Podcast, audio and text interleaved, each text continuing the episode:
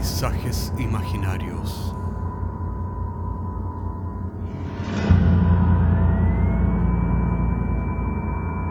Una producción Cortés Rojas.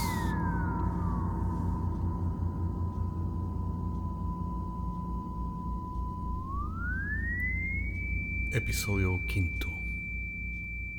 Kiri Eleison.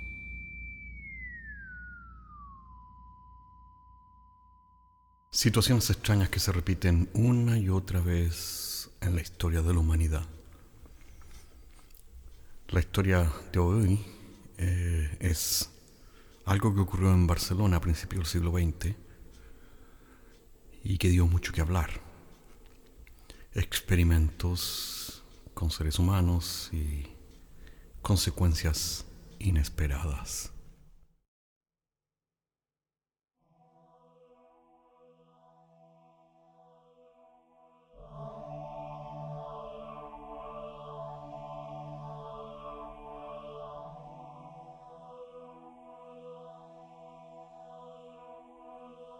Ocurren cosas muy extrañas en los recintos penitenciarios. Eh, la mayoría de ellos pasan totalmente ignorados por cualquier persona normal que nunca ha tenido contacto con estas realidades. En los recintos penitenciarios, la moneda de cambio no es el dinero. Puede ser favores concedidos, el sexo, u otras formas de intercambio. Con el tiempo, muchas personas que habitan esos lugares caen en estados de locura, ya que para ellos nada es más caro que un rayo de sol, un cigarrillo o un paseo al aire libre. Consciente de eso, hay quienes han sacado el máximo provecho de estas situaciones.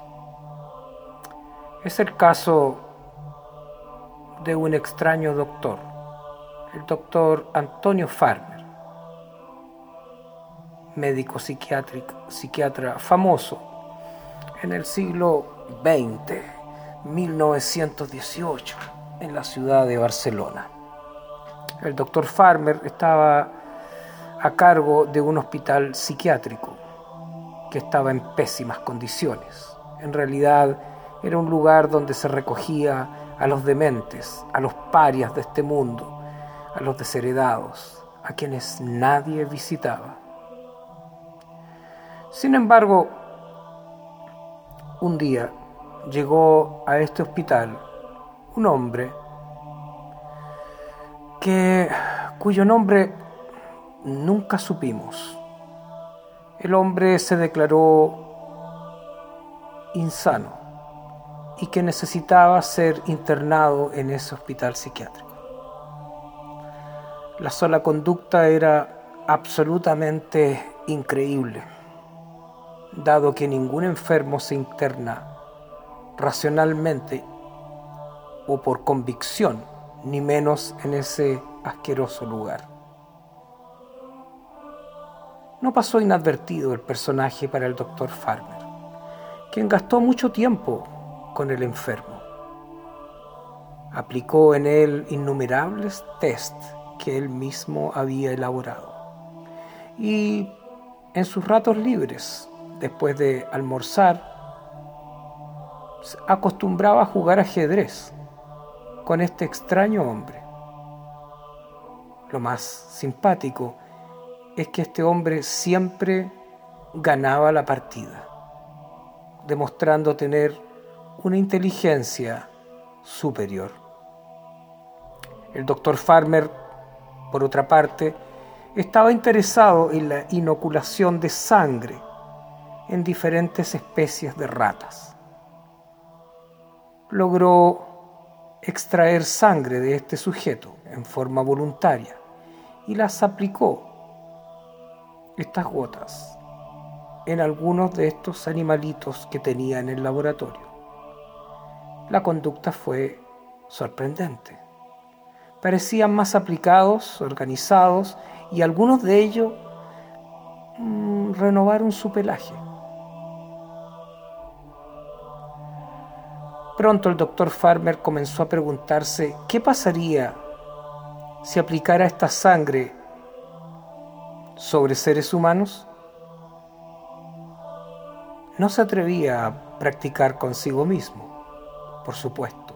Necesitaría conejillos de India, gente que voluntariamente se ofreciera para tal experimento, gente que, estando con sus facultades despiertas, accediera a firmar un contrato en el cual lo eximía a él de toda responsabilidad por las consecuencias probables de dicho experimento. Fue así como el doctor Farmer se acordó que había tratado a la esposa de el director de la prisión de Barcelona y que por tanto le debía algunos favores. Llegó al recinto penitenciario y se entrevistó inmediatamente con este hombre que se consideraban amigos. Por supuesto, el director del recinto penitenciario no puso ninguna objeción, ya que nada perdía, haciendo que se dispusieran 12 hombres para este experimento, los cuales firmaron el contrato, que ponía en bandeja al doctor Farmer a 12 personas que habían prescindido de sus derechos ciudadanos. Los doce hombres fueron trasladados del recinto penitenciario al hospital psiquiátrico, el cual era un lugar sucio, con algunas dependencias vacías, con olor a humedad e incluso musgo en las paredes. Sin embargo, el doctor Farmer había dispuesto doce celdas independientes, ya que una vez inoculada la sangre de el extraño personaje que había llegado a su hospital psiquiátrico y que los pobres infelices apodaban como el maestro, requería que los doce reclusos estuvieran en celdas separadas para estudiar individualmente sus reacciones, ya que no quería que se sugestionaran o se contagiaran los unos a los otros. Sin embargo, los resultados del experimento fueron unánimes. Todos experimentaron escuchar voces. Todos tuvieron visiones de ángeles y demonios. Todos hablaban en lenguas desconocidas. Se sorprendió el doctor Farmer de escuchar palabras en griego antiguo, ya que él había estudiado anatomía y muchas de las palabras utilizadas en las denominaciones del cuerpo humano tienen raíces griegas. ¿De dónde pues estos hombres, incultos, embrutecidos, podrían tener acceso a este conocimiento? La investigación se había vuelto cada vez más intrigante para este doctor. Sin embargo, estos hombres, bien sabía él que no podrían regresar nunca más a sus hogares, ni a la ciudad, ni a la cárcel. Estaban profundamente perturbados, con delirios místicos e interpretaciones místicas de la realidad circundante, de manera que se transformaron en sus huéspedes por tiempo indefinido. Cuando estuvieron en el patio, estos doce hombres se reunieron entre ellos y reconocieron como en una especie de señal invisible al maestro al llamado maestro, de quienes ellos tenían una porción de su sangre circulando en sus cuerpos. Se sentaron en círculo alrededor de él.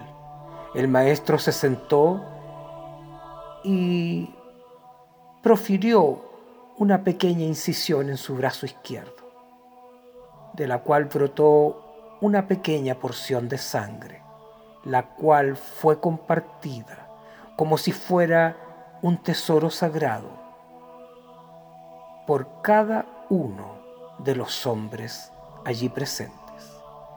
Al parecer la sangre de este individuo se había transformado en una especie de elixir, en una especie de droga que ellos necesitaban urgentemente.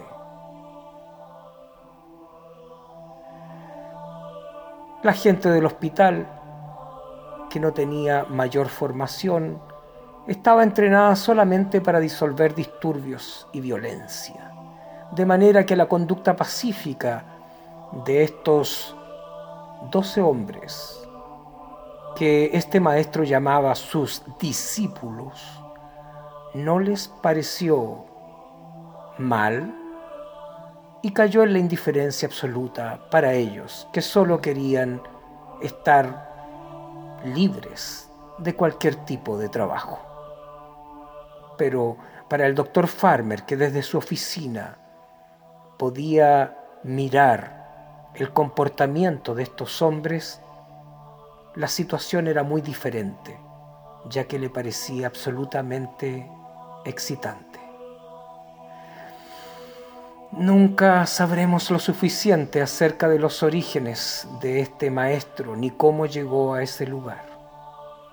Sin embargo, los reclusos, que eran enfermos psiquiátricos, que eran hombres pobres, abandonados y que nadie visitaba, se referían a él al maestro.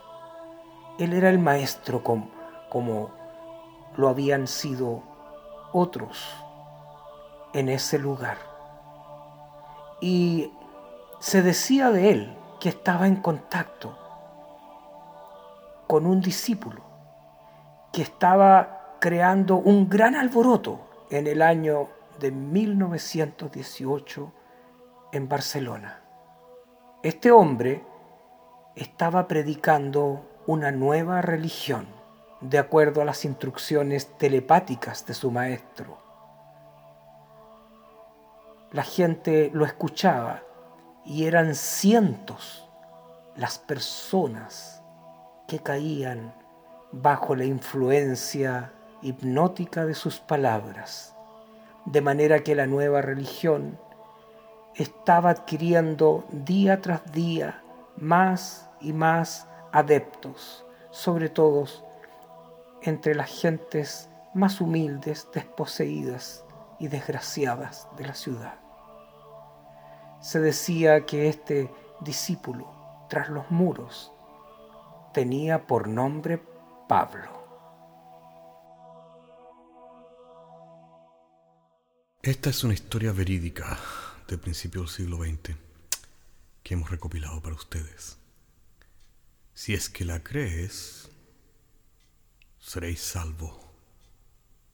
Y si no la crees, ego te absolvo.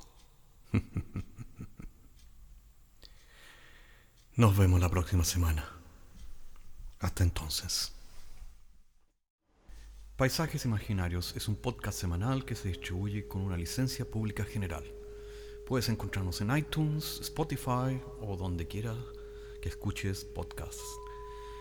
Contáctenos a paisajes.caco.cl. Hasta la próxima semana.